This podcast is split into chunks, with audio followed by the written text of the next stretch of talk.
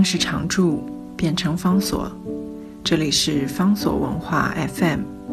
在阅读方式不断创新的时代，谈共读，是因为我们相信，当我们在阅读时，也同时在被阅读。今天为大家介绍的这本书呢，是 j o c o m o Leopardi 他的《时尚与死亡的对话》。在书里面有一连串非常奇特的对话，因为对话的角色不见得都是人。例如说，里面有一篇也很精彩，叫做《自然与一个冰岛人的对话》。他所设定像是轻歌剧舞台上面的那样的一个场景，是有一天。一个曾经旅行过大半个地球，在很多地方都住过的冰岛人，发现他自己身处非洲的中心。正当他穿越赤道，要进入到一个前此没有任何人去过的地方，他遇到了一段类似达伽马当初曾经经历过的险境。达伽马最知名的大航海时代的葡萄牙的航海家，也是历史上第一个从欧洲航行到印度的人。所以他要讲的是，当达伽马航经好望角的时候，据说他被两个守卫南海的巨人挡下，阻止他的船进入新的海域。这个时候，这个冰岛人他在他的路途上看到一座巨大的半身像，好像他在之前在复活节岛见过的那种巨大的头像碑。大家如果看过复活节岛那些头像，应该有印象。他刚开始的时候。他以为那是一座石像，但他靠近一点看，那颗头是一个巨大的女子，她安坐在地上，背倚着山岭，这是一个活生生的人像，不是石像。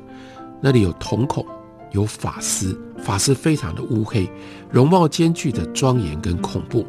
这个女巨人呢，直盯着这个冰岛人看了很久，最后她开口说：“你是谁呀？”你来到这个跟你同类都没有来过的地方，你要干嘛？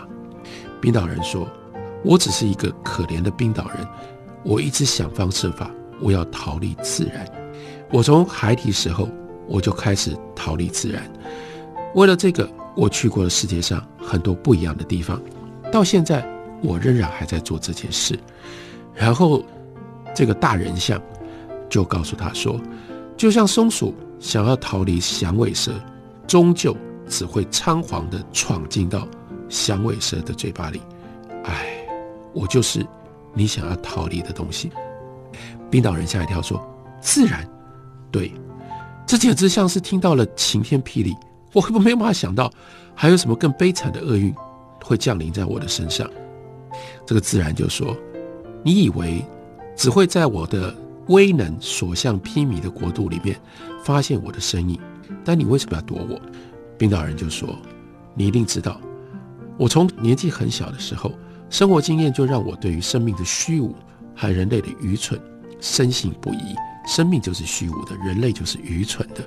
我看到人汲汲营营，就是一直不断去追求不可能取悦自己的欢乐，拥有不可能满足自己的财物。我看到人类虐待自己，甘愿受尽了。”无穷的痛苦折磨，这些痛苦不是欢愉，欢愉是假的。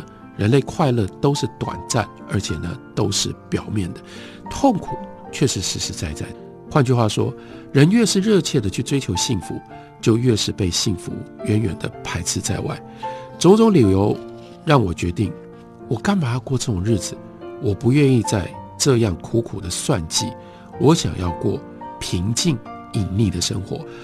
我不伤害任何人，我也不要为了改善我的处境去奋斗，我也不要跟人有任何的争执，因为我已经对于幸福彻底的绝望。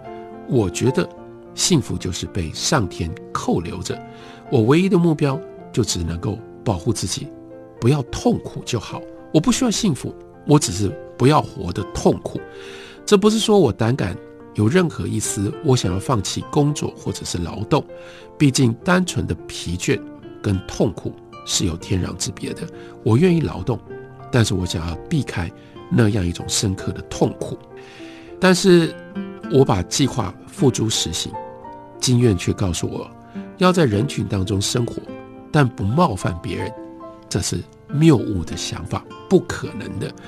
就算我一向先顾到别人，所有的物品我也取最小的那一部分，我尽量缩小我自己的存在，但人群也不会放过我。我在人群当中仍然得不到平静，那我怎么办呢？那我就离开人群吧。我离开了人群，就能够免于他们的迫害。所以呢，我就寻找孤独，或者说到孤独当中去寻找庇护。在我出生的岛上，这很容易。为什么要把它设定成为一个冰岛人？因为冰岛那么少的人口，所以他很容易可以离开人群，去寻找他要的孤单。他说：“如此一来，我就不需要继续活在强迫享乐的阴影底下。然而，我却发现，我仍然没有办法逃离苦难。为什么？因为自然呢。那里有漫长冬季的酷寒，那里有夏日的猛暑，那里有夏日的那种强烈的暑热。这就是冰岛的特色，让我没有办法杜绝痛苦的来源。我为了保暖。”而在火边度过了很多的时间，一不小心又被火烧到，或者会被火所烧起来的烟把我的眼睛给弄痛了。不管是在开阔的户外，或者是在我自己的小房子里面，我所为自己准备的避难所，我仍然饱受痛苦折磨。换句话说，我连想要得到平静满足这么一点点的唯一的愿望都得不了，更不要讲自然里面还有。可以夺人性命的风暴，还有我们冰岛的火山，这些潜在的威胁。另外，持续低迷，在冰岛木造房子间不断上演的各式各样的灾难，加起来，反而又让我处在永无宁静的不安的心境。在因为思考社会公民生活的行动而分心的时候，诸如此类的内心烦恼，虽然看似琐碎。可是，一旦我离开了社会，当我离群所居，我只有孤独的一个人时候，自然的这种威胁跟加诸于我身上的痛苦就加倍的强烈。我已经忍受了各种不同的不方便，包括我存在当中绝望的单调，就是我也要宁静啊。可是我发现，我孤立于人群，我只有一个人在这个小小的圈子，我只有一个人的时候，我反而就更没有办法。忍受更没有办法逃开外在自然的不便跟折磨，于是我做了决定，我只好离开冰岛。我想想说，我去到其他不是我们这个气候带，不是这么高寒气候的地方，会不会有别的国家？他们在不一样的地方，他们可以提供比较平静的自然的环境。我仍然是守着我的原则，我不伤害他人。我也希望我可以不要受痛苦而存在着。自然呢，你也许注定人类只能够在地球的几个特定的区域才能活得舒适。我受到这个念头的撩动。那人要是跨出了天生该有的领域界限，因此就蒙受不便，这是人类自己的错。换句话说，是我们冰岛人自己莫名其妙。我们干嘛跑到这么远？这么北方的地方，这么寒冷的地方来过，所以我要矫正这个错误。我跑遍了整个地球，试过了那么多的国家，都是遵循着我的初心，用最小的限度去麻烦别人。除了平静生活，我别无所求。然而一切尽付徒劳。到了热带，那个太阳灼烧我；到了寒带，那个极轩的寒冷冰冻我；温带，天气是多变的。困扰我，不管我身在何方，我都可以感觉到天象地理的愤怒。